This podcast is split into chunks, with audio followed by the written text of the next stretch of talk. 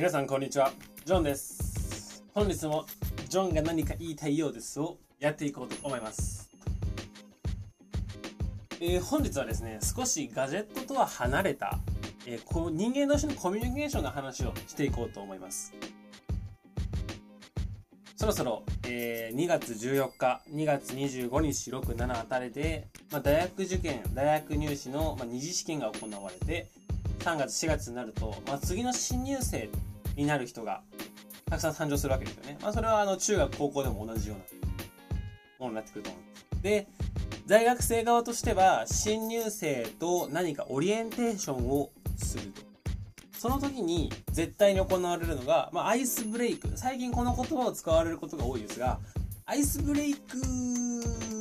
などといってこの新入生がポカーンとしていることがただ見受けられるわけで、僕自身もですね、アイスブレイクという言葉を知ったのは、大学に入学して、まあ、その先輩がやってくれたオリエンテーションにおけるアイスブレイクというのがななんでアイスブレイクなのかここはバーか何かかみたいな氷でもあるのかみたいに思っておりました。おそらくこれを聞かれている中にももしかしたらアイスブレイクってなんじゃそりゃっていう方がいらっしゃると思うので、まあ、簡単にご紹介するとですね、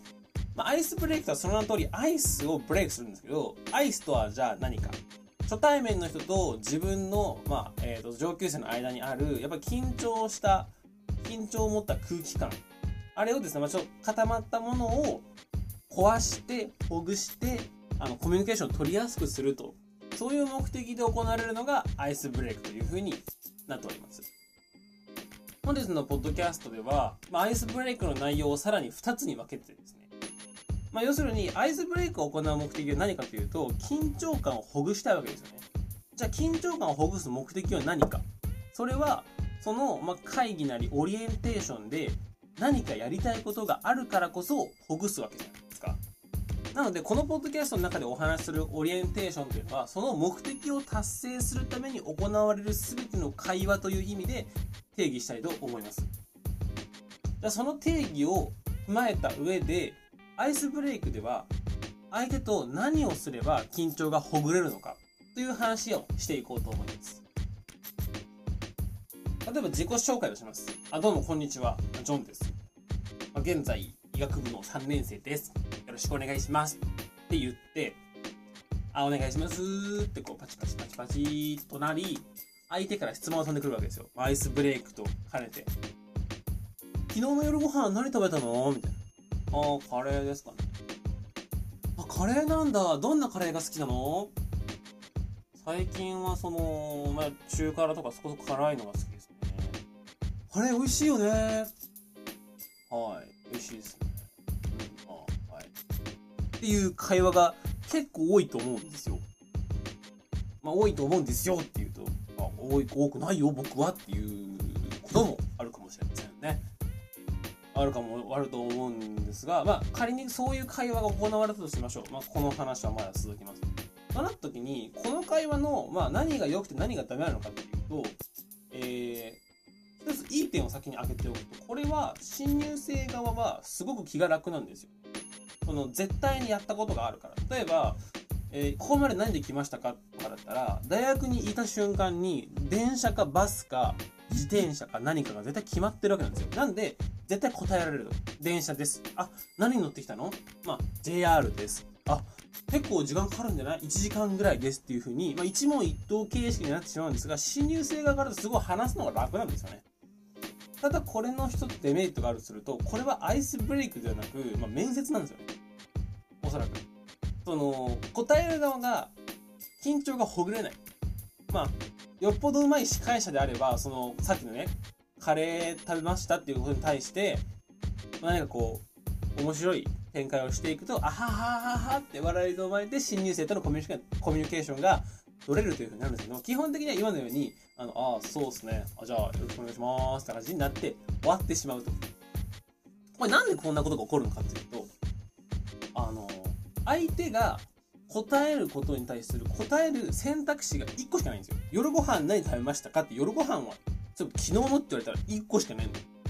今日何で来ましたかって言われたら、うーん、まあ、電車とかバスとか自転車とかあるけど、まあ、僕はバスで来たなっててバスしかないんですよ。ってなると、やはり、本人が話したい内容じゃなくて相手が話してほしい内容を答えなきゃみたいな空気になってしまうこれでは本当に相手のアイスブレイクと本の本来の目的である初対面の人との緊張した空気をほぐすことができるのかということですよじゃあ、まあ、ここまで来たらですね、まあ、どういう展開になるかというとじゃあどういう質問をすればいいのかということなんですね。最近一番、まあ、アイスブレイクでうまくいってるなと自分が感じた、まあ、自分が参加してて思ったのは24時間以内に一番嬉しかったことは何ですかっていう質問なんですね。これはさっきの昨日の夜ご飯は何ですかとは何が違うかと申しますと相手が考える必要がある。それは確かにデメリットではあると思います。あの初対面で緊張してるのになおそれ考えなきゃいけないっていうことは一つデメリットとしてあるんですが